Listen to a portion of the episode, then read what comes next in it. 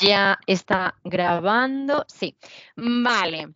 Eh, bienvenidas al video podcast de Viajar Enseñando Español Online, el video podcast donde hablamos de viajes y dar clases de español y brevemente te recuerdo, antes de pasar con la siguiente invitada, que en mi página web chrisblázquez.com encontrarás los dos primeros capítulos del libro Cómo enseñar español online y viajar por el mundo. Y los encuentras gratis, los dos primeros episodios, eh, veo capítulos, como se llame.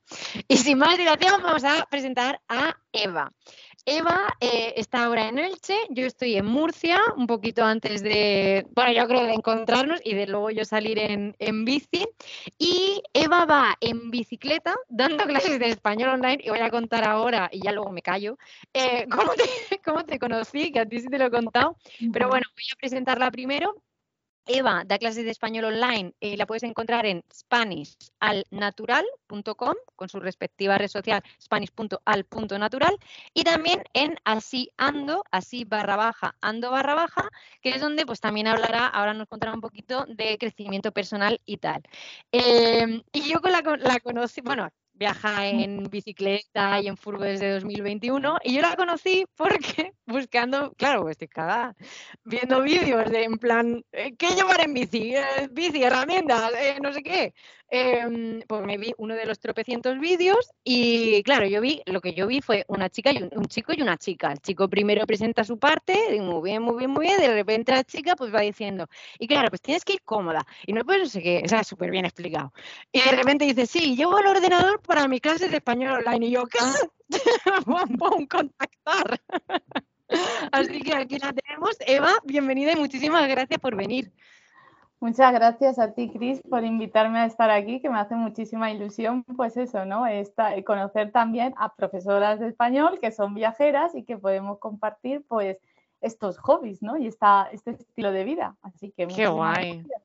A mí te lo juro, me dio un montonazo de paz saber que había otra loca que daba clases de español en bici, ¿sabes? Porque digo, yo voy llena de dudas que ahora quiero que las vayas compartiendo, ¿no? Pero el, tema de las clases. Pero antes de empezar en el tema de clases, y ahora ya sí me callo, em, viajes en, bici, en furgo, eh, ¿en qué momento estás ahora? ¿Qué? qué? Vale, pues bueno, yo de toda la vida he estado viajando, ¿no? Al final ya contaré o no, pero bueno, por mi trabajo también anterior, ¿no? Que era cooperante internacional, pues siempre he estado, y por pasión, antes de por trabajo, por pasión, ¿no? Pues viajando y desde el 2021 sí que empecé a viajar en bicicleta. Eh, yo siempre digo que no he viajado en bicicleta por casualidad o no empecé a hacerlo porque durante toda mi vida, o desde que tengo 22 años, ahora tengo 41. ¿Qué dices tú? Tiene 41, flipa. No lo... cumple, así que ¡Felicidades! Gracias. Sí, entonces he conocido en mi vida a, a, bastantes, tengo como tres amigos que viajaban ya en esa época, hace un montón de años en bicicleta, ¿no? Entonces yo siempre los veía y era como, wow, y esta gente viajando en bicicleta.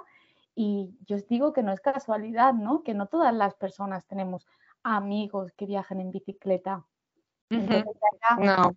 Una señal total, ¿no? Y yo siempre he sabido, o no siempre, pero desde hace años, que iba a viajar en bicicleta. Y de hecho así iba, iba a ser y lo iba, iba a empezar yo sola. Pero bueno, al final se cruzó también en mi camino, pues Raymond de Otra Vida es Posible y pudimos hacer esto juntos, ¿no? Él, pues eh, con su experiencia me pudo también ayudar y asesorar y entonces desde el 2021 eh, viajo en bicicleta, también estoy pasando temporadas viajando y viviendo en furgoneta y también pues tengo como ahora mi residencia o esta casita aquí en Elche, en este caso, cerca de Elche y pues estoy así, a veces más parada, luego durante meses en movimiento, vuelvo aquí y así, un poco en estas estoy ahora. Sí, además nos ha, entre comillas, costado encontrar el momento de, la, de la, entrevista precisamente por eso, porque estabas en movimiento, en plan, es que ahora estoy no sé qué, ahora estoy tal, estoy moviéndome, mejor en otro momento, que absolutamente sí, o sea, Se necesita también el, descanso. Em, vale, tú sales en una bici, creo, si no mal recuerdo, que además me comentaste que no era una bici super mega guay ni nada de eso, ¿no? No, yo mi primer viaje eh, fue en una bici que me dejaron además y todo me lo dejaron porque no tenía material y como yo nunca había montado en bici, bueno, sí había montado en bici, pero dentro de la ciudad, ¿no? Como medio de transporte dentro de tu ciudad o de tu pueblo.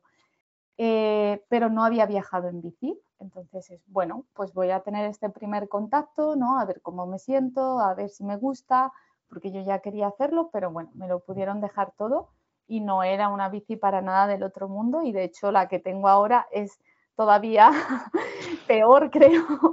Me la compré de segunda mano, pero no es, vaya, es una bici súper básica. Eh, sí que le he cambiado las ruedas, algunas cositas, he ido mejorando, pero muy básica. Y de hecho, empecé a viajar en bici sin saber, que no sé si a ti te ha pasado, sin saber lo que era eh, los platos o los piñones. No sabía ni siquiera cambiar porque tenía bicis de marcha, pero yo no cambiaba. Vas por la ciudad, pues vas siempre igual. Yo no sabía. Y yo escuchaba horquilla y pensaba que era la del pelo. Y decía, sí, sí, claro, claro. Pues exacto, sí, así empecé, pues eh, decir, venga, vamos a viajar, venga, pues vamos. Y aprender de cero totalmente, porque sin saber cambiar, pues tienes que aprender, ¿no? Sobre todo para las cuestas, en qué momento cambio de piñón, de plato, ¿no? Todo eso, o sea, empecé de cero, cero. Y además no hacía ni hago a día de hoy mucho ejercicio o nada. Bueno, a ver, ya, ya yendo en bici no creo que necesites extra, ¿no? Fuera de la bici no hago nada más. Bueno, ahora estoy escalando también y eso, pero ah, no soy una persona deportista o que estaba en forma, ¿no? Que dices, es que para estar en bici necesitas estar en forma. No, Necesitas mentalizarte, tener ganas y hacerlo. Eso es lo que necesitas. Porque además tú tiraste los mitos. Es como, salgo con una bici, deja, que no me la he comprado ni nada. Es algo sin tener forma física ninguna. O sea, ninguna, me refiero, que no te preparas ni. ¿No? Que. No, A tomar por saco todos los este. ¿Y a dónde fuisteis? Pues ese primer viaje eh, fue por la Costa Brava. Ok, wow por Cataluña y por la zona de la Garrocha también. Entonces, como era mi primer viaje, es verdad que ahí me ayudó mucho Raymond, ¿no? Porque lo hicimos de una manera muy, como muy bonita, ¿no? Para enamorarte de la bici, porque lo que también veo que muchas veces pasa, a veces o en varias veces, o muchas veces la, la mujer sale en bici a veces arrastrada, ¿no? O porque un amigo o la pareja o alguien, un chico normalmente le gusta, ¿no? Y empieza a probar. Y a veces lo que pasa, pues es que eh, le meten demasiado demasiada caña a la mujer. Entonces, en lugar de enamorarte de la bici, lo que haces es el efecto contrario. Ya no quieres verla ni en pintura, ¿no? Es como, no, claro. la bici, esto no es para mí. Y nosotros lo hicimos, wow, pues de eso, muy poco a poco. Es que cuando no tienes prisa, no tienes ningún objetivo, te permites eso, ¿no? Y fue disfrutar y poco a poco. Había algún día que hicimos, yo qué sé, 10 kilómetros, algo así. ¡Hostia! ¡Qué guay! Sí, sí, entonces fue un viaje pues de conocer toda esa zona, los pueblos, de disfrutar, también pues tenía que trabajar en ciertos momentos y de disfrutar y clases? poco a poco. Sí, ahí ya estaba dando clases, sí, entonces también daba clases. Mm. ¿Y qué tal el, compaginar eso?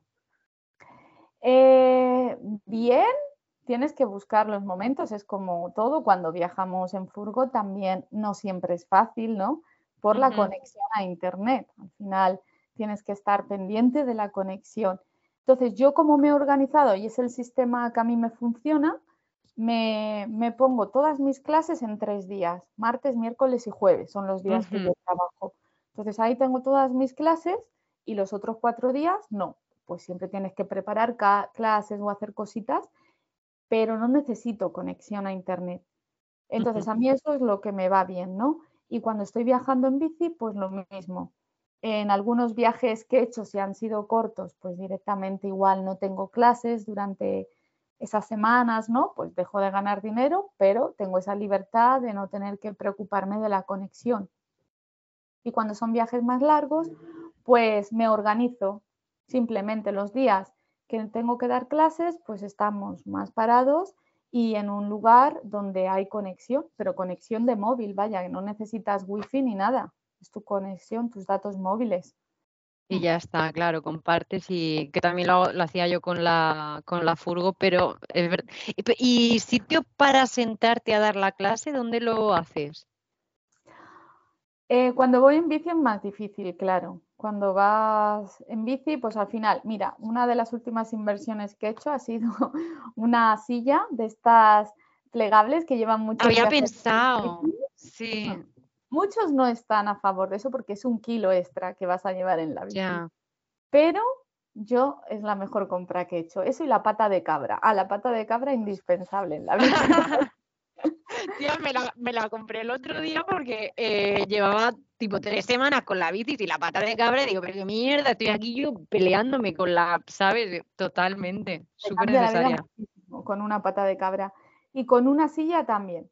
Un kilo más, vale, pero para mí merece la pena y sobre todo nosotras que damos clases porque mm. ya no estás en el suelo, al final de estar muchas horas en el suelo te duele la espalda y estás tú en tu silla y luego pues, pues organizarte, ¿no? Intentar poner el ordenador o como tú hagas las clases con la tablet o con lo que sea, pues en una piedra o algo que esté un poco a la altura y también tengo el típico eh, soporte este de ordenador, ¿sabes? Sí. Que se puede inclinar más o menos. Y entonces pues lo haces así. Si hace más viento, pues ya tienes que intentar encontrar un sitio claro.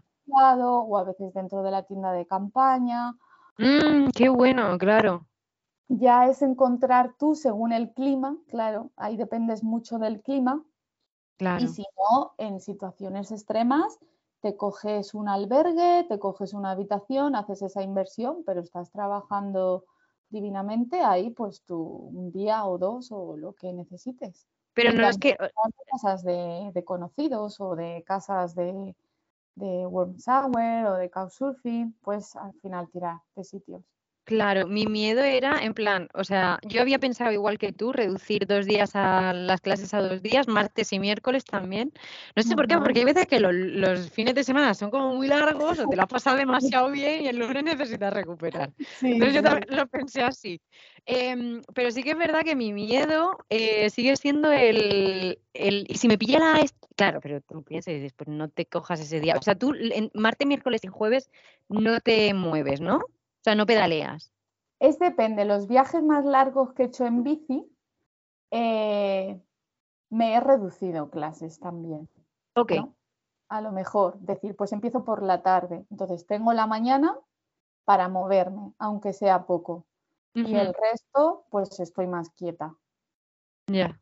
Hay veces que tampoco me muevo, ¿eh? es depende dónde estás, si te apetece estar ahí, si no.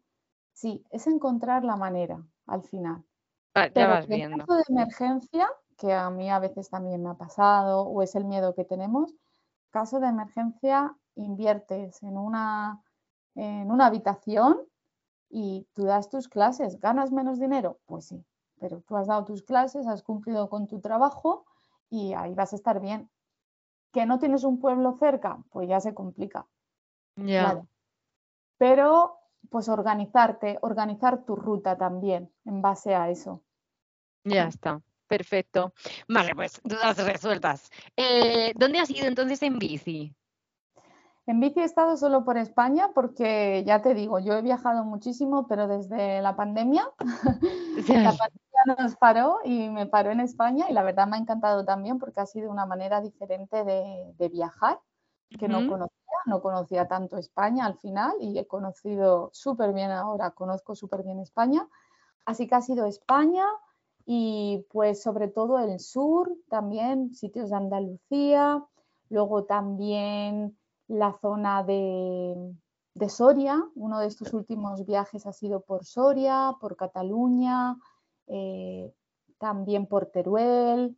Sí, han sido como viajes porque también, no sé, si, no sé si te lo he dicho, pero organizamos, en este caso organiza Raymond, eh, de Otra Vida es Posible, viajes en bicicleta y yo colaboro con él. Entonces llevo la parte de meditación, de rituales emocionales y hago de guía de cierre del grupo Y entonces muchos de los viajes que he hecho en estos años también ha sido con grupo, con un grupo de personas, algunos con amigos, otros ya como parte de nuestro proyecto. Entonces han sido por España. La verdad, fuera de España no he salido en bici todavía, pero hay un plan de salir ahora para enero. ¿Ah, sí? ¿Se puede decir dónde? Pues sí, mira, se puede decir porque justo lo estamos ahora eh, organizando y nos vamos a ir a Colombia y nos vamos en bici a Colombia. Hostia, ¿y qué plan tenéis, más o menos? Pues nosotros eh, vamos a estar más o menos tres o cuatro meses por ahí. Lo mismo, ahora voy a hacer como tú, me voy a reducir mis clases a dos días porque hay una diferencia horaria súper grande. Y ¿Porque dónde son tus estudiantes en general?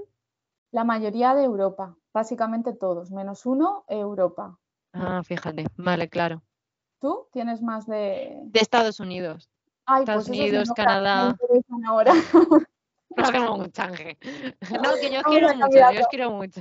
No, yo también no quiero, ¿eh? Al final, es, más que alumnos, a veces son como amigos o se crea un vínculo, una conexión brutal. Yo estoy súper feliz. Pero hay mucha diferencia horaria, no sé cómo va a ser el tema de la conexión a Internet allí, así que voy a reducir a dos días. y, y, lo mismo, ¿cuál era tu pregunta? Se me ha olvidado. Eh, ¿qué, a dónde, ¿Qué plan tenéis en Colombia? Ah, pues eso, primero vamos a estar nosotros viajando para reconocer la ruta y conocer, bueno, yo ya he estado en Colombia, pero conocer, y luego la idea es, al mismo tiempo que viajamos, organizar dos viajes, uno del proyecto de Raymond, de Otra Vida es Posible, que se va a ser un viaje en bicicleta, ¿no? Para españoles o colombianos o personas que quieran hacer este viaje, que es por el eje cafetero, no sé si conoces bueno, no conozco, no conozco Colombia, lo he oído, pero dicen que es una pasada, ¿no? Sí, sí, además muy auténtico, con, no tan turístico, ¿no? Muy para conocer la cultura local de allí. Y luego vamos a organizar al mismo tiempo, en este caso yo, Spanish al Natural, eh, un viaje de inmersión lingüística en Colombia, este no en bici, este andando. Raymond colabora conmigo, él hace de guía, ¿no? Y él también pues va a apoyarme en las actividades y también vamos a hacer esa fusión que siempre a mí me gusta y es parte de mis pasiones del desarrollo personal.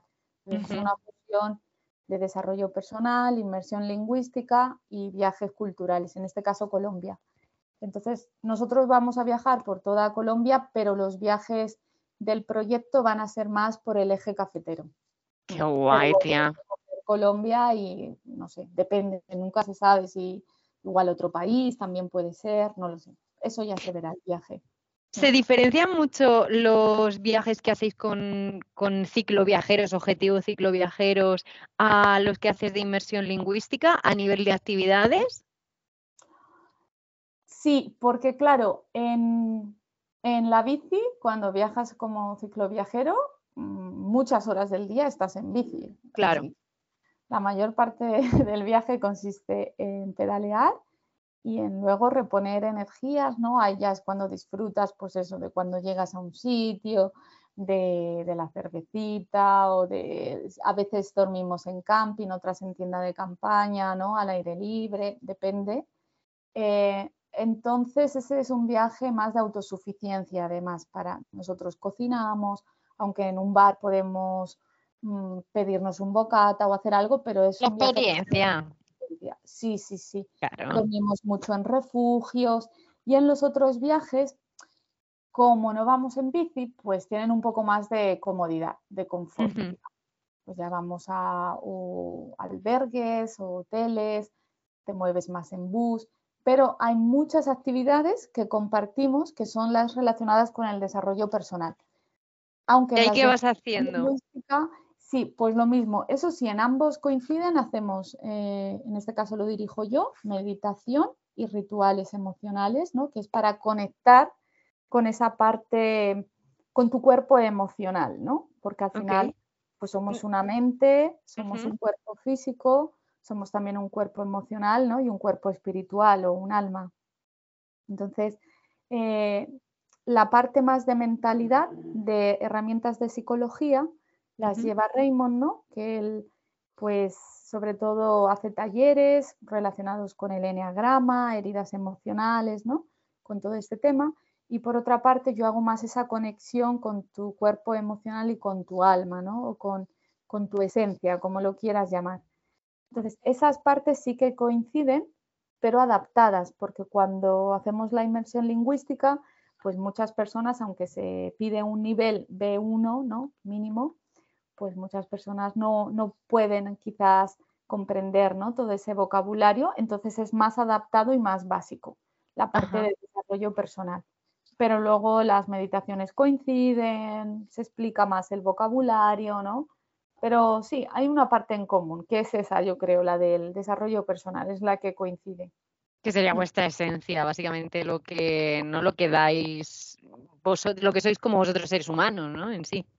Exacto, sí, yo creo que al final es lo que nos diferencia a mí, por ejemplo, incluso en mis clases de español, eh, cuando los estudiantes llegan a mí, aunque mis redes sociales ya sabes que llevan mucho tiempo y no las tengo como me gustaría, ¿no? Pero cuando llegan a mí o cuando en la primera clase ¿no? nos conocemos para saber nuestros intereses y ver si hay esa conexión, porque la conexión es súper importante entre alumno y profesor, pues llegan a mí y al final deciden quedarse por esa parte, ¿no? De muchas de mis clases son más, eh, no sé, reflexionamos sobre la vida, a veces incluso un poco terapéuticas, ¿no? Eh, y llegan a mí por eso, porque al final esa es la parte que quizás es, me diferencia ¿no? de otras profesoras o profesores o, y en el caso de los viajes en bicicleta también, porque viajes en bicicleta pues hay y cada vez más, pero con esa fusión de desarrollo personal, muy pocos y tan en profundidad, ¿eh? porque entramos muy a ese viaje interior de conocerte y de profundizar en ti. Y Qué es muy de verdad, ¿eh? cuando la gente termina y dice, wow. ¿Qué ha pasado aquí? Qué loco, tío. ¿Y cuánto, cuánto dura más o menos? Los que son en grupo, pues duran 10 días más o menos. Y ahora Olé, claro, es que son, ¡buah! Son días tú, o sea, física y ya, claro, luego mentalmente y además en grupo, convivencia, imagino, ¡buah! Exacto, todos los días hay una charla más o menos de una hora, hora y media, incluso a veces dos, porque la gente le interesa, empieza a preguntar, más la meditación o rituales de la mañana. Y el viaje en Colombia van a ser 16 días, porque al final está muy lejos Colombia, ¿no? Y se necesita, pues, aprovechar, ¿no? E-, ese billete de avión que es caro además, que estamos Ahí ahora si los billetes son caros, entonces aprovechar, ¿no? Todos esos mm. días que vamos a estar allí, pues para sacarle el mayor jugo, ¿no? A la experiencia. Mm. Claro, qué guay, tía, qué chulo, me, me alegro un montón que hayáis eso. Eh, una de mis, de, de algo que yo quiero hacer en el futuro, no sé cómo ni cuándo, y me, me mola que, que, tú llegues a hacerlo, bueno, vosotros, pero que mm, imagino que la idea parte de ti, a lo mejor, las inversiones lingüísticas en movimiento. O sea, me flipa y me explota la cabeza que haya sido posible porque me encantaría hacer inversiones lingüísticas. Pero es verdad que yo tenía una idea muy paralizante y de verdad que hasta que no te conocí fue como, no, es que necesito un sitio fijo, sea un albergue o un Airbnb o un algo y ya solo lo que era la logística me mataba. Entonces mola, mola mucho encontrar a, gente que hace cosas súper random, en plan random en el sentido de que tú no lo, no lo habías pensado antes, ¿no? O sea, me flipa. No, no, de hecho, em, para mí, como antes decías, tengo dos proyectos, pero al final eh, me doy cuenta, ¿no? Porque la vida pues es así de sabia y te pone donde te tiene que poner, que uno empezó así ando, ¿no? Para contar un poco, sí, mi, pues eso, cómo ando yo a nivel emocional, cómo ando en el mundo, ¿no? Es más de desarrollo personal, aunque ahí también era un proyecto de viajes no relacionados con la inmersión lingüística. Y por otro lado, Spanish al natural. Y me doy cuenta que van caminando, van caminando y ahora estoy en un punto que los estoy uniendo. Qué guay. se ha juntado todas esas pasiones que yo no podía ver, ¿no? Porque la mente tiene sus creencias y como tú dices es, esto no puedo verlo, yo solo veía la parte de voy a organizar viajes con desarrollo personal, pero no conseguía unir al otro, por eso mm, al final eh, diversificaba mi, energía ¿no? en dos proyectos y ahora me doy cuenta que se están convirtiendo en lo mismo. Entonces, también una cosa que me gusta decir es Spanish al natural en movimiento, ¿no? O que es lo que tú has dicho, y, es posible. Aunque también he hecho inmersiones lingüísticas, como tú dices, un fin de semana, eh, aquí en España, ¿no? Donde estás en un albergue, bueno, en una casa, en un sitio fijo, con tus actividades, ¿no? En la parte de desarrollo personal. Pero vaya, a veces es quitarnos esas creencias que nos limitan y dices, esto no puede ser, todo es posible, pero hay que ver esa opción. Si no la ves, no es posible porque ni la ves. Claro. ¿Y cómo consigues tú, mm, bueno, igual la misma, bueno, hmm, ¿cómo consigues tú los estudiantes? Porque, eh, o sea, uno de los miedos que yo tenía, ahora no me lo planteo siquiera porque estoy en el tema de la bici, pero sí que es verdad que me lo planteo para largo plazo. Eh, ¿Cómo consigues estudiantes a ese nivel de implicación? Porque no estamos hablando de una clase semanal online, que yo estoy en mi casa súper... No, es que tengo que ir a España. Y ¿Eso cómo lo consigues? Los de la inmersión lingüística, sí. Bueno, y luego los otros también. Pues eh, estos, ah, la verdad es que hasta ahora han sido estudiantes, prácticamente todos, y algunos me han llegado a través de mis redes sociales, pero prácticamente estudiantes míos, que cuando les he hecho, ahora el de Colombia es nuevo, por eso no sé cómo va a salir, ¿sabes? Es una propuesta ambiciosa porque sé que no es lo mismo venir, ya te digo, casi todos mis estudiantes son de Europa, venir a España que ir a Colombia. Entonces, esto es un reto personal y es un apostar por lo que tú quieres. Puede salir bien, puede salir mal, pero de cualquier manera o yo voy a hacer ese viaje, ¿sabes? Entonces, eh, mal, mal no puede salir porque yo ya voy a estar en Colombia y eso ya para mí es un éxito, ¿no? Pero esta nueva propuesta de un viaje tan lejos, cuidado, ahí no sé si van a ser mis estudiantes o parte de mis contactos, ¿no? Que yo tengo. Aquí quizás es un, son nuevos estudiantes. Entonces yo estoy creando mi página web, eh, voy a, lo primero, por supuesto, decírselo a mis estudiantes y a todas las personas que han pasado por mí ¿no? en algunas de mis actividades.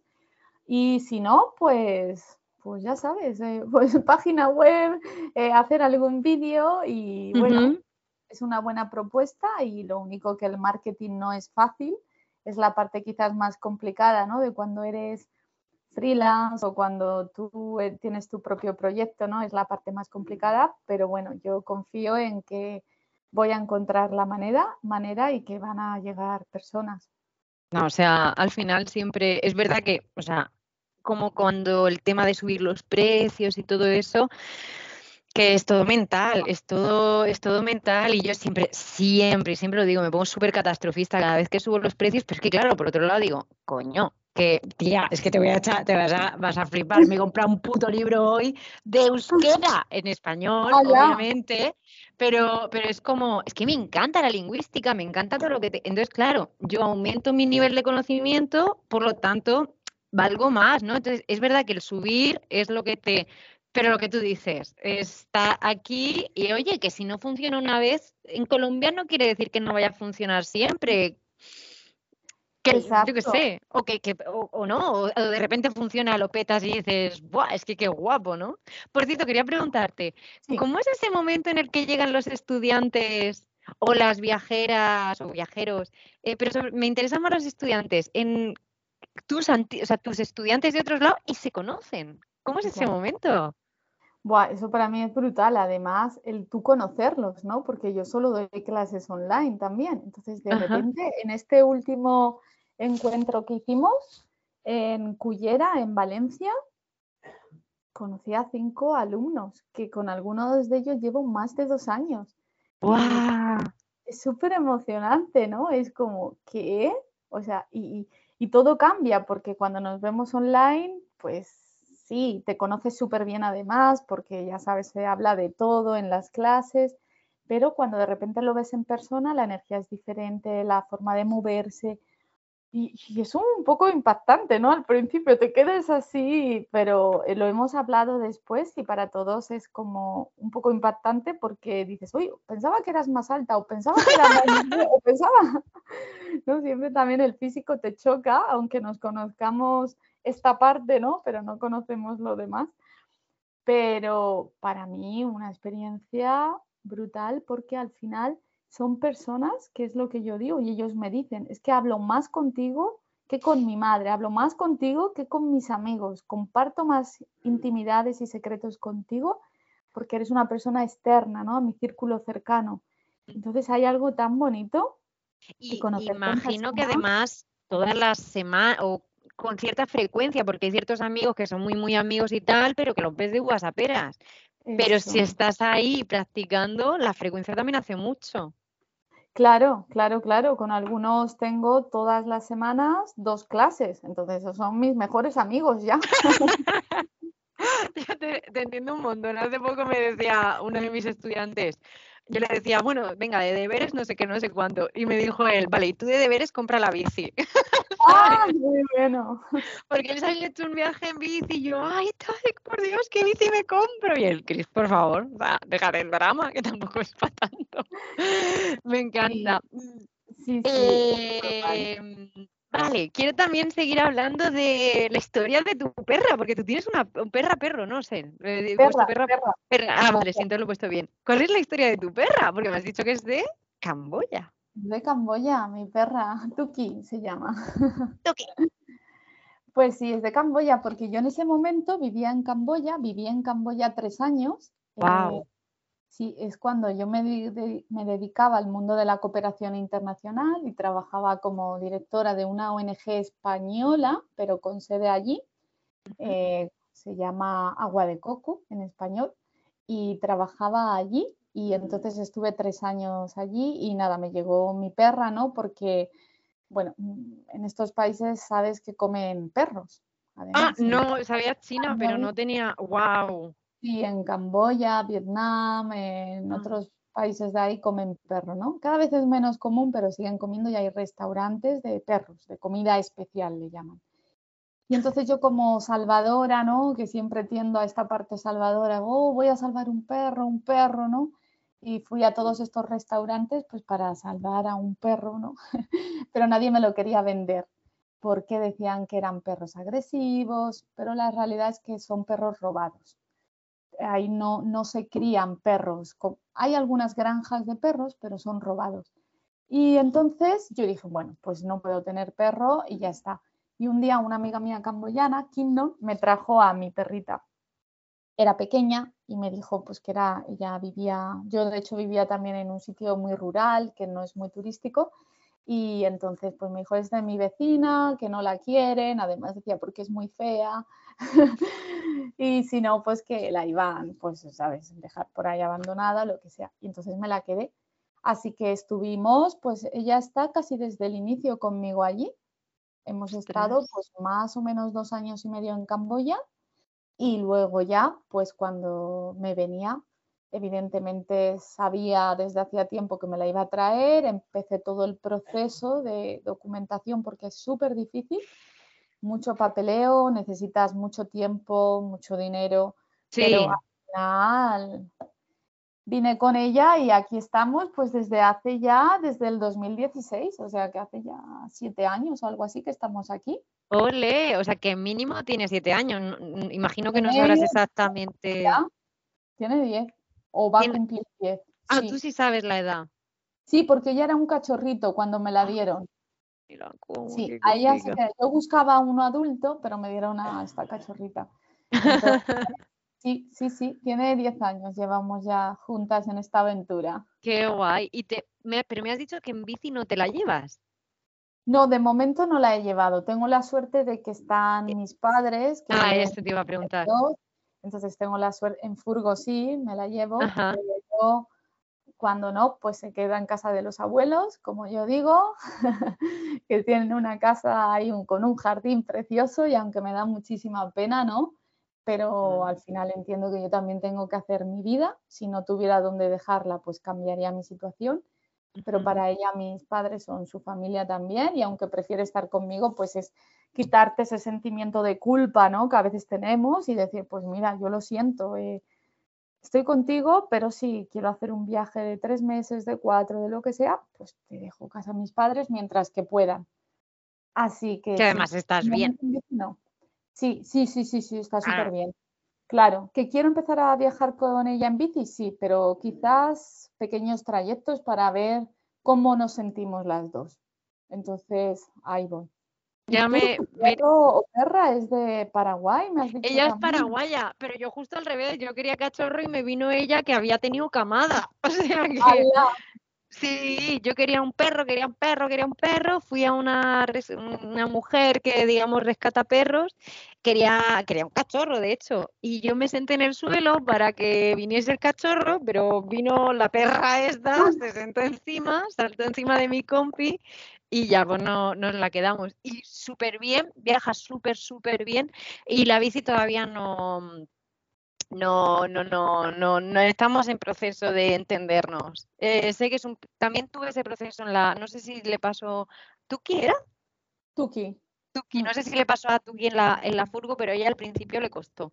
En plan que, que se ponía, tenía como que hacer equilibrio y ya, eh, no sé, le duraría una semana o algo así, y, o un par de días, y luego ya se tumbó, o sea, era subirse y se tumbaba a dormir, era como una reina, pero es verdad que, ahora yo le pongo mm, le pongo un cojincito, yo creo que va demasiado cómoda. Eh, le pongo un cojincito, le pongo su manta, pero no, no, todavía estamos viendo, mm, no, estamos viendo.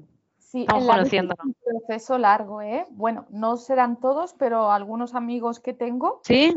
que viajan en bici con perros o están en proceso, no es fácil, ¿eh? Hay algunos que igual sí, hay otros que no tengo un amigo que llevaba el carrito, este que va enganchado a la bici, pero no ha funcionado bien. Mm. Ahora lleva parecido a ti, como una cesta, una caja ahí detrás.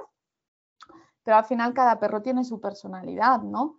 Entonces al perro de un amigo, pues es eso, cuando hay mucho ruido se pone nervioso, se altera, entonces no puede ir a pueblos grandes o ciudades final sois un equipo también y es conoceros y el proceso del perro en la bici, que yo creo que es más difícil que en la furgo, ¿no? Pero depende del perro, no lo sé.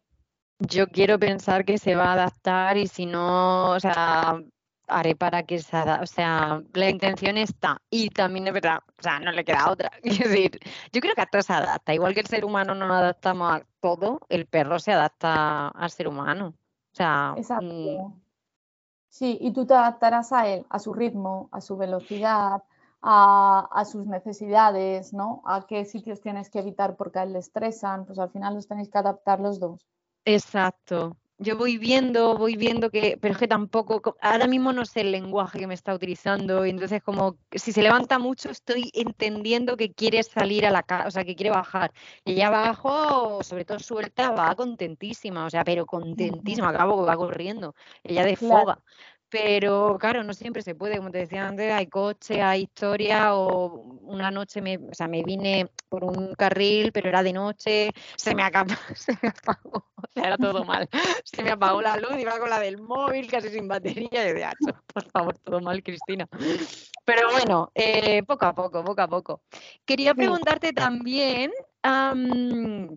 bueno, ¿qué de aprendizaje y autoconocimiento ¿Dónde digamos que has tenido tu proceso más profundo o, cómo, lo has ido haciendo? ¿Qué, aprendizajes has tenido así profundos? ¿Dónde si, si, ha surgido en viaje o no? Pues mira, yo una, así como una crisis fuerte, ¿no? Que al final con las crisis fuertes es donde aprendes más.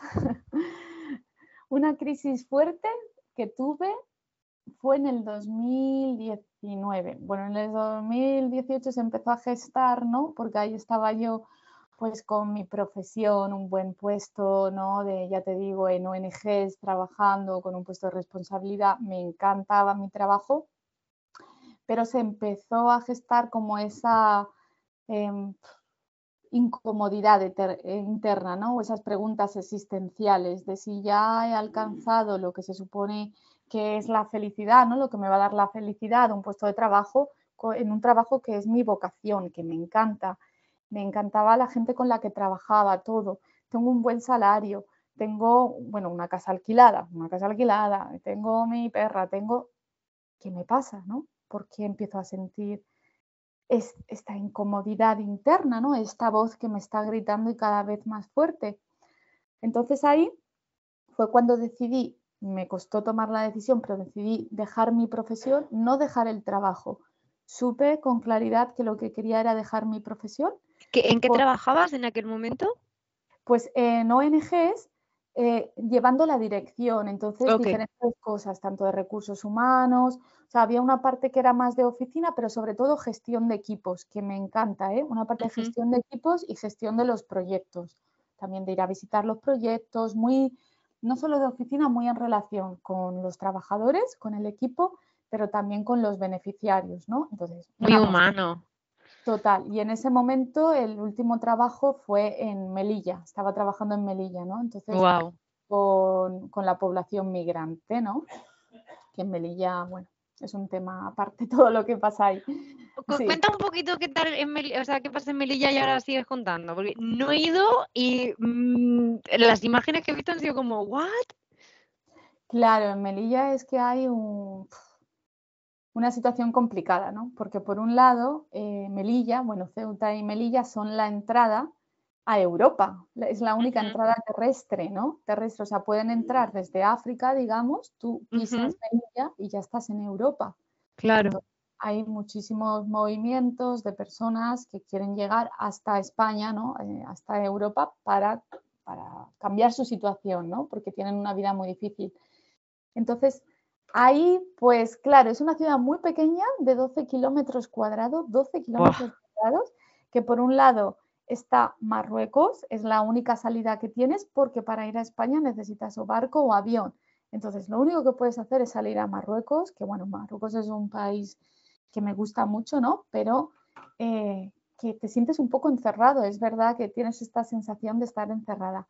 Y luego, como hay tantos migrantes, ¿no? Pues de personas, pues no siempre la ley o los derechos humanos se respetan, ¿no? También dentro de la ciudad, pues hay una parte muy importante que son de españoles, de toda la vida de Melilla, ¿no? O de sus antepasados, sus abuelos eran de Málaga, andaluces o, de allí. Y por otra parte hay una población marroquí o de origen marroquí, ¿no? Muy fuerte.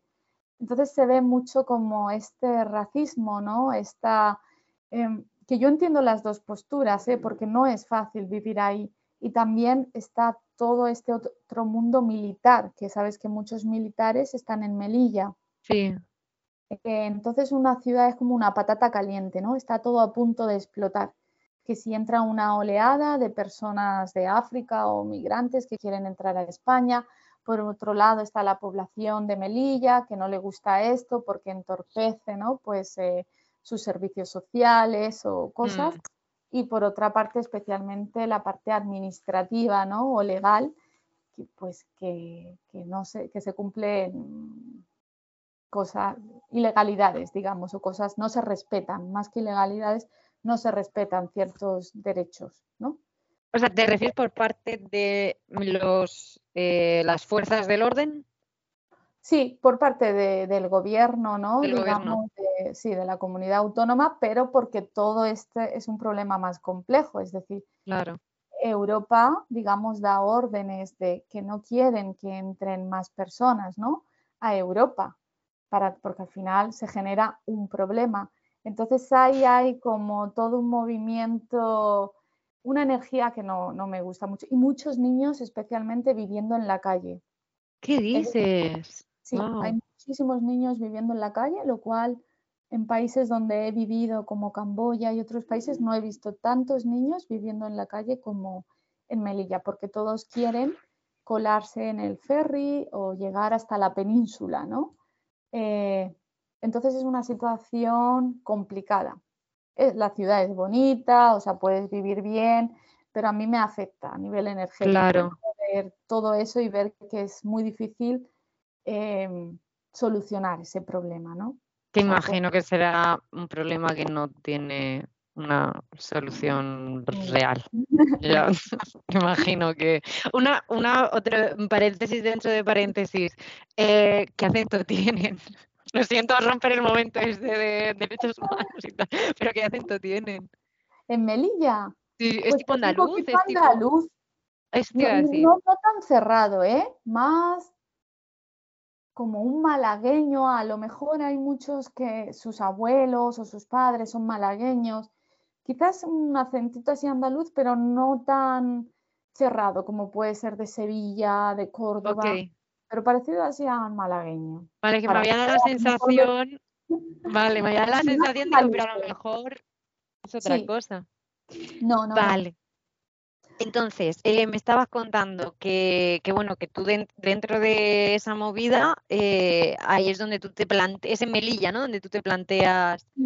Sí, pero no tanto por Melilla en sí, sino por mi estilo de vida, ¿no? Al final me daba cuenta que me apasionaba mi trabajo, eh, pero que pues como cualquier trabajo convencional son ocho horas al día, más la comida, más tal, que al final del día no tenía energía para nada, ¿no? Más allá de pasear a la perra, hacerte la comida, sí, ir a yoga, ¿no? Como, y, y sabía que no quería ese estilo de vida, ¿no? No era el trabajo en sí, sino era el estilo de vida al que me llevaba. Y entonces por eso decidí dejar ahí mi profesión, lo cual fue súper duro, porque es un duelo que hay que vivir y muchas veces no nos explica. O sea, tú dejar tu profesión es un duelo, porque de repente ya no soy Eva, cooperante internacional, no soy Eva a la que respetan porque encima trabaja en una ONG, ¿no? Que es muy guay, soy muy buena persona. Entonces, todas esas etiquetas que tú piensas que eres se caen. Y ahí sufres un duelo ¡buah! muy potente. Y Wow. yo mi mejor manera de enfrentarme siempre a mis pues a mis crisis o mi- lo que mejor sé hacer es viajar. Entonces decidí coger la mochila, en este caso mochila, no viajaba todavía en bici y me fui por Latinoamérica, estuve casi 10 meses por ahí viajando y en búsqueda, ¿no? Que es lo peor que se puede hacer también, que lo hablo con muchos viajeros, viajar mira. para huir. Ah, si bueno, para huir. Sí, entonces fui como, bueno, es mi manera de hacerlo, de cómo yo encuentro las respuestas, pero sí como en búsqueda, ¿no? De respuestas, de incluso un maestro, ¿no? Una persona que me salvara. Y, y entonces cuando vas así, pues sí, obtuve muchas respuestas y mucho de todo, mucha claridad, pero no de la manera que tú te piensas, no tan bonita, ¿no? Sino a base de experiencias difíciles que te pone la vida. Ah, ¿no querías esto? Pues toma, te las voy a dar. Tipo, ¿hay- ¿tiene alguna así que te venga ahora mismo a la cabeza que digas tú, Buah, es que el día que me pasó esto, Es que son muy profundas, pero es, te voy a dar así solamente para que entiendas, pues de repente empecé el viaje con mi hermana, en este caso. Eh, por- sí, porque ella también estaba viviendo su propia crisis, ¿no? Por, bueno, por problemas y cosas de la vida, y entonces decidimos hacerlo juntas. Y empezamos casualmente en Colombia, así que digo, otra vez vuelvo ahí. Y, y bueno, terminamos yendo y estando muchísimo más tiempo en la parte de, de la selva, de, en el. Putumayo, toda la parte esta de la selva colombiana. Entonces ahí entramos en contacto con, con chamanes, con el mundo de las plantas sagradas, ¿no? Con todo eso, lo cual es súper potente, te da muchísima información. Bueno, para cada persona es diferente, no quiero decir ni que haya que hacerlo ni no hacerlo, pero para mí, para mi hermana, pues nos dio mucha información muy valiosa, ¿no? Pero no es fácil, o sea, a base de, de experiencias duras, ¿no? De viajes también, cuando tú estás mal emocionalmente y vas buscando mm, un maestro, ¿no? Por decir un chamán o alguien, pues te vas a encontrar igual personas en el camino que son chamanes a medias, ¿no? entiendo. pueden querer aprovechar de ti. Entonces, pues como muchas experiencias así, pero también hubo una parte, luego ya mi hermana y yo dejamos de viajar juntas, ella siguió su viaje, yo el mío, y también tuvo, tuve toda la parte de mucha diversión, de conocer gente, de ocio, ¿no? de vivir con familias allí en la zona rural y súper bien, pero al final yo creo que mi mayor aprendizaje en los viajes pues ha sido eso, ¿no? E, ese duelo y ese quitarme como muchas etiquetas que yo tenía puestas, ¿no? En mí. Porque al final es como desligarte de tu identidad que, te, que se te ha ido creando a nivel profesional, que no quita que sea una parte de ti. O sea, el, el desapegarte, ¿no? A esa identidad creada.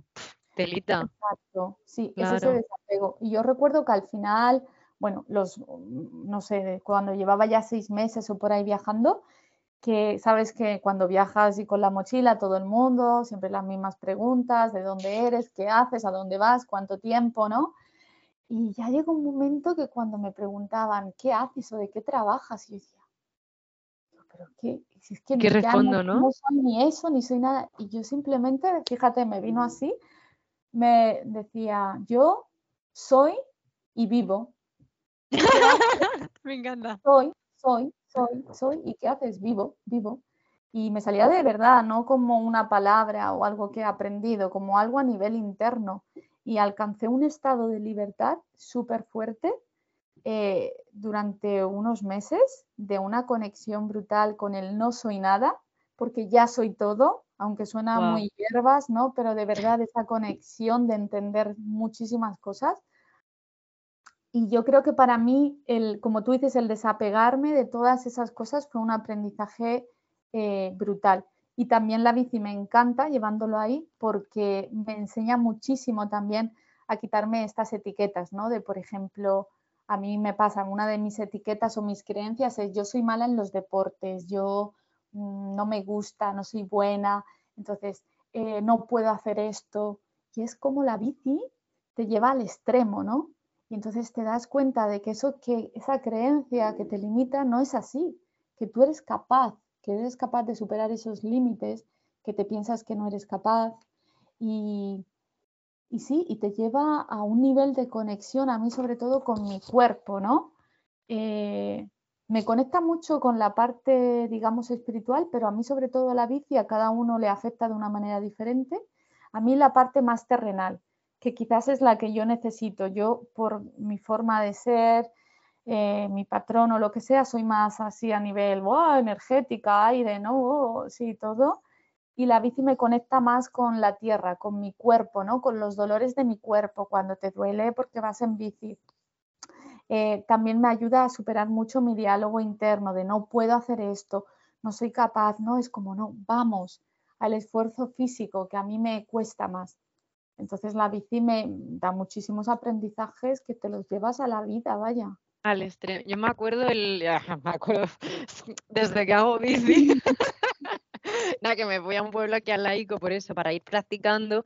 Y uno de los momentos que tuve así de esto es de decir, uff, uff, qué duro va a ser esto, Em, fue cuando volviendo ya de, ir al pueblo de aquí al lado, que en realidad, o sea, creo que en total ese día me hice 30 kilómetros en llano, en, llano, literal. Em, volviendo, estaba yo diciendo, Buah, es que me, ya me dolían las piernas, me dolían. Y fue el momento de decir, hostia, esto es como en el Vipassana, cuando dices el Vipassana, que te duele todo y dices, menos mal que me duele porque si no la cabeza se me va. O sea, menos mal que hay algo que me, que me trae al momento presente literal, que es que me están doliendo las piernas y no puedo quitarme el pensamiento de las piernas, pero es lo que me hace estar presente en la bici, no en el, ¿sabes? En el, ay, que se me va la cabeza en este pensamiento y está tal. Que bueno, que ambas cosas están guay, porque imagino que después de muchas horas pedaleando, también necesitarás un poco de desconexión o algo así. Sí, sí, pero hay a personas eso que ir en bici le gusta porque le conecta con su parte más espiritual. Ah, mira. Tienen más trabajada a lo mejor la física. Yo sé que en mi parte, claro. digamos que tengo que desarrollar más, es la física y la terrenal, de estar anclada aquí, pues al dolor de tu cuerpo. Yo también he hecho un retiro vipassana y lo que tú dices es que llega un momento que quieres morirte del dolor. esto? no lo suelen decir, te hablan del vipassana que, es la hostia, ¿eh? que de hecho me apetece volver a hacerlo y tal. Fíjate, yo salí diciendo, no vuelvo a meditar en la vida. No, mentira. Eh, pero, wow, pero es verdad, ¿eh? que duele, duele, duele, pero chulo, chulo. Sí, sí, muy potente, pero sí, duele muchísimo a nivel físico y mental, porque el, dolor también lleva a tu mente, ¿no? A, divagar, a decir, ¿qué hago aquí? Esto es una mierda, ¿no? O sea, al final es ese control de controlar cuerpo-mente. Mm. vaya tela. ¿Y notas em, que las cicloviajeras, además hace poquito escuché, en la noche hasta que te digo que me volví de noche, que no tenía ni luz ni nada, me vine escuchando el que la charlita que hacéis vosotras en una de las, ¿cómo se llama? No son inmersiones, ¿Cómo se llaman los viajes que hacéis vosotros? No sí, tienen nombre. que hacemos de reconocimiento. Esto lo hacemos ya con amigos, gente que ha viajado con nosotros y lo hacemos pues para entrenar para luego el viaje que va a ser con cliente. Entonces lo llamamos viajes de reconocimiento. De reconoce ah, bueno, claro, porque vas a reconocer el terreno. Y, y hablabais de, de, pues eso, juntasteis las mujeres y estuvisteis haciendo una charla súper chula que súper recomiendo. Ahora mismo no recuerdo el nombre, pero era charla con cicloviajeras, creo que algo así, ¿no? Creo que es así el título, charla con cicloviajeras o entre cicloviajeras, algo así. Algo así, en viaja, eh, perdón, en otra vida es posible, en Spotify, ¿verdad? Sí. Y, mm, ah, y la pregunta era si tú te encuentras que las mujeres tienen más limitaciones con la bici, a lo mejor, que los hombres, o en, así como en general. Mm, a ver, limitaciones, yo creo que es como casi todo, con la bici o sin la bici. Limitaciones, a ver, por un lado, en la bici las que sí que encuentro más con la mecánica, ¿no? Que muchas veces, pero no es una limitación nuestra, es porque no nos interesa muchas veces y no ponemos empeño. A mí me han podido enseñar 10 veces a hacer una cosa en bici, algo de mecánica, y como no me interesa, pues no, no presto no presta atención. Claro. el día que me pase ese problema, pues ya aprenderé, ¿no? Porque me toca hacerlo. Pero una mayor limitación, que es limitación porque no nos interesa, no es porque no seamos capaces, quizás la mecánica. Eh, otra limitación o algo que nos dificulta a algunas mujeres, y no quiero generalizar, aunque a mí me pasa, o sea que me pongo a mi ejemplo, me cuesta orientarme. Me cuesta, aunque lleve GPS, sobre todo cuando vas, no vas por carreteras, vas por pistas, ¿no? De repente digo, madre mía, pues es que todo me parece igual, digo, no esto, no sé bien. Entonces, no es por ser mujer, pero a mí me pasa y sé que a otras también. Pero sobre todo, digamos que la que nos puede limitar más a la mujer es pues ese miedo que tenemos, ¿no? Muchas veces de viajar sola, siendo mujer, de que nos pase algo, dormir en tienda de campaña, ¿no? Mm. Eh, a los hombres les da miedo también, ¿eh? Habrá alguno que no. Miedo nos da a todos creo que la razón del miedo, claro, pero yo imagino, creo, por lo que he ido hablando con, chavales, el miedo que tienen de dormir solos o lo que sea es de que alguien venga, les pegue una paliza y les robe. Digo, a mí si me vienen y me roban, es como, ya tengo que, que, que quiere dinero, toma mi, mi móvil, ¿sabes? Pero no me violes, que es el miedo realmente que yo tengo. Que viendo como consejo que yo no doy, o sea, eh, cojo un consejo y lo tiro. De Journey from the Road, que es una chica Sara, eh, zaragozana me parece, que está yendo ahora a China y ella decía que bueno, que, el consejo es empieza yendo, que yo lo, creo que lo voy a hacer, empieza yendo a campings, acampa en campings y poco a poco coge esa confianza. Cojo consejo y lo tiro por si a alguien, a mí me ha servido para decir, bueno, pues así puedo empezar. Exacto. Y limitaciones esas. Y contrario, o sea, ¿dónde ves puntos fuertes en, bici por ser mujer? Pues mira, eh, bueno, yo, yo he viajado en bici sola, bueno, fueron siete días, pero lo mismo, como me daba miedo la tienda de campaña, que no he dormido sola en tienda de campaña, he hecho lo que tú has dicho, en mi caso en albergues, porque era parte del Camino de Santiago, entonces Camino de Santiago, camping, Muchas mujeres viajan así. Si a ti te da mucho miedo, te puedes ir enfrentando, pero si no quieres, no te tienes ni que enfrentar. Te organizas tu ruta para ir tirando con, así. Y luego, especialmente he viajado con otras mujeres, solo con mujeres, y para mí una de las ventajas, pues es, cuando va una mujer sola, los, normalmente son hombres los que te hablan más, pero tienen más cuidado, ¿no? O saben que te puedes sentir intimidada, que vas sola, entonces quizás no te hablan tanto, ¿no?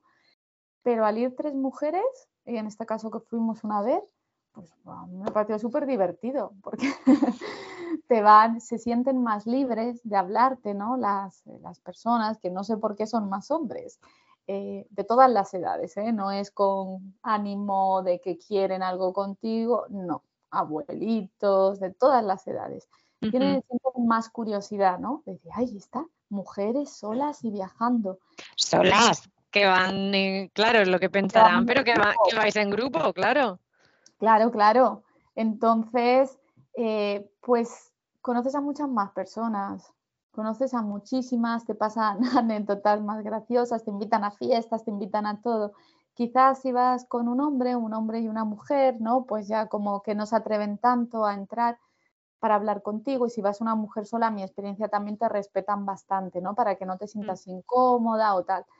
Pero pues eso, te abren las puertas. Si tú vas con una mujer sola o varias mujeres, pues si necesitas pedir ayuda porque te has quedado sin agua, porque necesitas encontrar un sitio donde dormir, para cualquier cosa eh, te van a ayudar más. Porque a, un hombre, ¿no? Que nosotras nos quejamos de, esa parte que, digamos, nos limita, pero los hombres también muchas veces se sienten potenciales violadores y eso también dice, joder, solo por ser hombre ya siento y puede sentir ¿no? que si se acerca una mujer para preguntarle cualquier cosa, que nosotras también nos ponemos a la defensiva ¿no? por ese miedo, eh, entonces como mujer se te abren las puertas de todo, de todo, de todas las, vas a conocer más personas, vas a recibir más ayuda.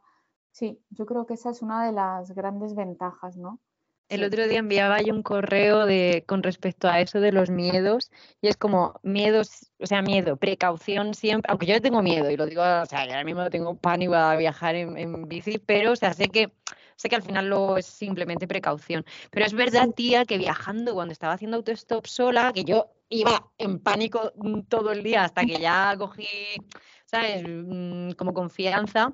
Em, me acuerdo que una señora eh, me cogió, o sea, me subió y me dijo, te subo porque estás sola. Si llegas a estar con un tío, yo a un tío no lo subo en mi, en mi coche. Y en, otro, en otra situación, en Lyon, me acuerdo que uno, yo no hablaba francés en aquella época, y en Francia, y me subió un hombre que, claro, él me empezó a echar la bronca porque me decía un hombre de unos 50 años, eh, de la creo que era de la Martinica, por lo tanto de tez más oscura, y, me estaba echando, o sea, eh, no sé exactamente lo que me decía, pero que me estaba echando la bronca, me acuerdo perfectamente, que como se te ocurre irte sola por ahí, que alguien puede a ti violarte, no sé qué, no sé cuánto, claro, y lo que él no entendía o no ve, o lo que él no veía era que si en mi familia a alguien se le podía imaginar el momento de violación era precisamente, ¿no? Una persona de unos 50, 60 años, encima de tez oscura, que, está cabreado, ¿no? El momento. Pero lo que, lo que me pasaba era que me estaba echando la bronca porque ¿cómo se te ocurre que alguien te puede violar, ¿sabes? Entonces, es totalmente te, te ayuda, o en, en tu, es que claro, tú tendrás otras 2.000. En Toulouse una mujer se me acercó también para echarme, porque yo vendía dibujos a la voluntad, eh, y se me acercó a decirme, ¿has comido? Pero súper enfadada, ¿eh? ¿O, has, desayunado? Eh, sí, sí, no se preocupe, tal. Bueno, vale, llevaba lo que llevaba, medio monedillas. Y se fue y luego volvió y me dijo, ¿pero dónde vas a dormir esta noche? Súper enfadada, en plan, ¿qué cosa te cuesta estar aquí sola? Es que tú no piensas, o sea, es que tu familia no, ¿sabes? No te quiere. No, no, mi abuela también no le gusta esto, tal. Mm, vale, vale. Pero sí, sí, o sea, te, te cuidan un montón, un montón. Te cuidan más, es verdad. Eso como mujer nos abre muchas puertas, a esa hospitalidad, a ese cuidado. También está la otra parte, ¿no? Que muchas veces son miedos, porque lo normal es que no nos pase nada. Pero claro, hay que tener mucha precaución. Y una cosa que sí que hago cuando viajo sola, de cualquier manera que viaje, sea como sea, es decir que no viajo sola. ah, mira. Sí, porque al final si dices que viajas sola, ya, mm, bueno, pero dices, no, pues puedes decir, si vas en bicicleta, no, es que voy con mi novio y mi novio está esperándome en la siguiente ruta porque yo quería probar, pero estamos en contacto. O si vas con la mochila o haces autostop o lo que sea. Decir que aunque en ese momento no estés con nadie, pero hay un, normalmente un chico, no digas otra amiga, o sí, pero yo utilizo por lo menos la técnica del chico, que hay un chico y que está por ahí cerca, ¿no? Que está como pendiente mía, Qué interesante, pues yo cuando hice autostop, yo estaba eh, entrando, bueno, y aún así también lo, he hecho muchas veces.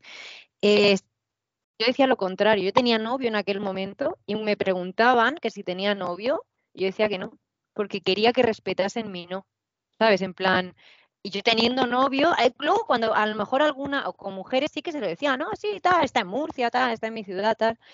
Pero yo decía lo contrario porque era como, mm, es que me vas a respetar mi no, y vas a respetarme mis, mis espacios, pero, o sea, cuando tengo que ser simpática lo soy. Seguro que a ti también te ha pasado. Que incluso queriendo ser simpática, has tenido que ser súper antipática, que eso a mí me da una rabia porque es como, tía, es como, y más siendo español, las que tendemos a ser en general, pero bueno, que es como, no, me, mm, eh, eh, no, es que me, me, vas a respetar mi no, no me vas a respetar el no porque hay otro hombre al que respetas más que a mí que ni conoces. Mm, ah. me, gusta el, marcarme a mí como, no, no, no. Ah, muy bien. Eh, yo como no sé marcar bien ese no, pues mi estrategia es tengo novio, aunque no tenga. Exacto, no, y me parece, o sea, quiero decir, al final es que te sientas segura y que utilices la estrategia que tú te funcione y con la que más te... Yo es que no estoy cómoda eh, sintiendo que no me respeto, pero claro, o sea, quiero decir, cada una que utilice la esta. Yo así no me, no, es como no y no. no, pero es verdad que tengo que ser mucho más antipática y mucho más tal que a lo mejor, pues yo qué sé, en ese lado pues se pierde, yo qué sé. Sí, bueno, yo que cada una al final, y depende de la situación, ¿eh? También digo que tengo novio, otras veces que no, depende, vas viendo, ¿no? De cuál es la situación. Pero es verdad que si siento que es una situación que puede dar lugar a un malentendido, prefiero decir que tengo novio, aunque no sea verdad. Aunque muchas veces dices que tienen novio y les da igual, porque no está ahí en ese momento presente, entonces van a intentar lo que quieran igualmente. O sea, no por decirlo ya no va a pasar nada, ¿no? ¿Sabes qué técnica utilizaba yo ahí con el autostop? Yo eh, llevaba una libreta, porque hice de, España y pasé por el sur de Francia. Yo no sabía francés en aquel momento y tenía, eh, de lo primero que tenía apuntado era familia, en el sentido de cómo se dice mujer, en plan esposa, y cómo se dice hijo, hija. Y en el momento en que yo notaba alguna cosa rara, preguntaba por la familia. ¿Tienes hijas? Ah, directa, directa tía les cambiaba. O sea, no es que era como que fuese súper abusivo y de repente le preguntas por la hija y no, pero la familia te conecta. La familia te conecta al... Es muy triste que tú tengas que conectar, que, alguien te tenga que marcar una distancia, una, por el hecho de mm, piensa en tu hermana o piensa en tu hija, ¿sabes? Como no necesitas pensar en alguien que es tuyo de tú, ¿sabes? Pero como técnica funciona de lujo, o sea, de lujo, de lujo. Pues mira, esa no lo había pensado yo, pero esa es muy buena también, es eso, como se te está olvidando, ¿no? Que tienes ahí quizás a tus hijas o a tu pareja o a alguna persona. Bueno, al final es tener muchas estrategias y según la situación y según todo aplicar. Y sobre todo yo creo que la clave es la precaución siempre, evitar situaciones que sabes que te pueden traer conflictos Luego hay personas, yo no lo tengo, pero me quiero comprar uno, pero sí que tengo amigas que llevan el spray. Este. Spray, me, lo regaló una señora una vez también haciendo ah, esto, ¿cómo vas sin el spray? Sí, sí, eso es buena también. Te da tranquilidad. Sí, es más tranquilidad, ¿no? Pero Nunca lo... Pues, ahí lo llevas, ¿no? Como esa estrategia también y, y, lo que tú dices, a cada uno le funcionará unas cosas, también sabes cuáles son sus puntos fuertes, sus puntos débiles y es conocerte y decir, pues si yo no sé hacer esto, voy a utilizar esta estrategia o llevar esta, este spray o voy a hacer lo que a mí me ayude para sentirme segura. Al final es eso, o sea, la, la tranquilidad. Sí, no tener o no dejar que el miedo te paralice, porque miedo vamos a tener siempre, siempre, mm. siempre, para bueno, cualquier decisión y para viajar sola, también, y más cuando es en bicicleta, ¿no? Que tenemos este eh, temor añadido de la mecánica, de que me queda ahí en medio, de no sé qué, no sé cuántos, ¿no? Se te juntan. Literal. Literal, tía. Entonces hacerlo y ya está. Y al final cuando el problema llega se encuentra la solución. Eso es Me encanta, me encanta como cierre, pero antes de, cerrar definitivamente, que me, hace mucha gracia que acabas de decir porque te lo juro que yo me imagino con, o sea, en plan, súper que ya está oscureciendo con una bici, con una la parte de atrás rota y llorando en una esquina hasta que alguien venga a recogerme. ¿Sabes? Me imagino, sí, obviamente sé que no se va a dar porque los miedos son proyecciones, hay tu película que te montas de, de Inventing Tarantino, pero, pero en fin, bueno, eh, pregunta, eh, ¿qué consejo te darías a, o sea, qué consejo le darías a la Eva que acaba de empezar a dar clases de español? al final no te he preguntado, ya lo dejamos para otro momento, en otra, en otra entrevista. Em, pero bueno, ese momento en el que tú empiezas, ¿qué consejo te das? ¿Y qué consejo le das a esa Eva eh, quizás que, ha cambiado de vida radicalmente, ¿no? En el 2018 creo que era. Vale, pues a mi Eva que ha empezado con las clases de español, pues decirle que confíe en ella, que tienes mucho que aportar, que aunque quizás no tengas la experiencia, ¿no? Como profesora, tienes otras muchas cualidades que van a ayudar a tu alumno ¿no? a mejorar su español y a mejorar incluso mm, otras partes de su vida. Entonces, confía en ti, sigue formándote, ¿vale? Y formándote en aquellos puntos que tú sientas que sí que necesitas mejorar, no tanto igual una formación, ¿no? Que también muchos pues hacen el, el máster este, ¿no? De tal, pues cada uno, vale, pues si yo sé que necesito fortalecer o saber más sobre esta parte, pues eso. Y mm, enfócate en lo que realmente te gusta dentro de las clases de español, ¿no? O sea, si no me siento fuerte con, por ejemplo, a mí no me gusta preparar para exámenes, ¿no? Porque a mí también me aburre, ¿no? Eh, pues no tengo por qué hacer esto. No tengas miedo a rechazar a un alumno que quiere prepararse para el examen. Pues tú dices, no, derivas a otra persona si conoces y si no que él se busque a otra profesora. Entonces, mm, enfocarme dentro de dar clases en lo que a mí me gusta, ¿no? Llevarlo hacia, hacia mi camino, lo que a mí me apasiona. Me encanta. Y la otra, a eh, como a la Eva o que acaba de viajar por Colombia. Sí, es a, la Eva que viajera. No sé, la, la Eva del punto en el que tú quieras darte el consejo. O que pues empieza en bici. Sí, pues un poco le diría que sí, que no deje de soñar, ¿no? Que muchas veces me han dicho a lo largo de mi vida, muchísimas y me lo siguen diciendo, que vivo en los mundos de Yupi. Pues, pues, que si vivo en los mundos de Yupi, que en esos mundos está bien, ¿no? Y no dejar de soñar de soñar, por supuesto, sabiendo que los sueños se pueden cumplir, pero necesitan un trabajo también, un camino, ¿no? Que no vienen así. Eh, entonces yo me diría eso, sobre todo, que no deje de soñar y otra vez vuelta a lo mismo, confiar más en mí, ¿no? Que confíe en mí, confíe en que soy suficientemente válida para que me lleguen oportunidades diferentes, si alguna vez, por ejemplo, no me va bien, ¿no? porque la parte económica es una que nos preocupa muchas veces a los viajeros, ¿no? Porque quieres viajar, vale, yo durante un tiempo lo hice con mi profesión como cooperante, pero quieres viajar eh, y, te preocupa esa parte, cómo voy a mantenerme, ¿no? Económicamente. Pues entonces eso, confiar más en mí y valorar o decirme que soy lo suficientemente válida para encontrar diferentes maneras, ¿no? que van a llegar a mi vida de conseguir dinero. A veces será con clases, otras veces será haciendo otra cosa y ya hasta que suelte un poco ese miedo eh, a la parte económica. Qué guay, me encanta. Me encanta como cierre, me ha encantado la entrevista, Eva, de verdad, muchísimas, muchísimas gracias. Y, nada, eh, que a ver si nos vemos, ahora que estamos, aprovechar que estamos aquí al lado. Pues sí, porque tú ya te vas y luego yo también me iré, así que nos tenemos que ver ahora. En Murcia o por aquí, ya quedamos luego por privado y nos conocemos, que me encantaría. Perfecto. Igualmente, de verdad. Gracias a ti, de verdad, por traerme aquí y por permitirme conocerte, ¿no? Y si ayudamos a otras personas, viajeras, profesoras, lo que sea, soñadoras, ¿no?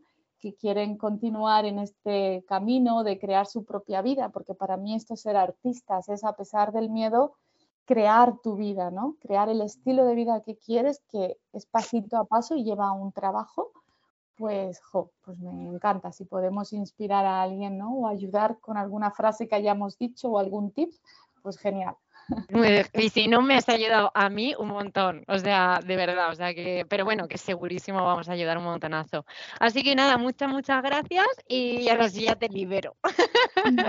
muchas gracias a ti, un besazo enorme y nada, nos vemos pronto.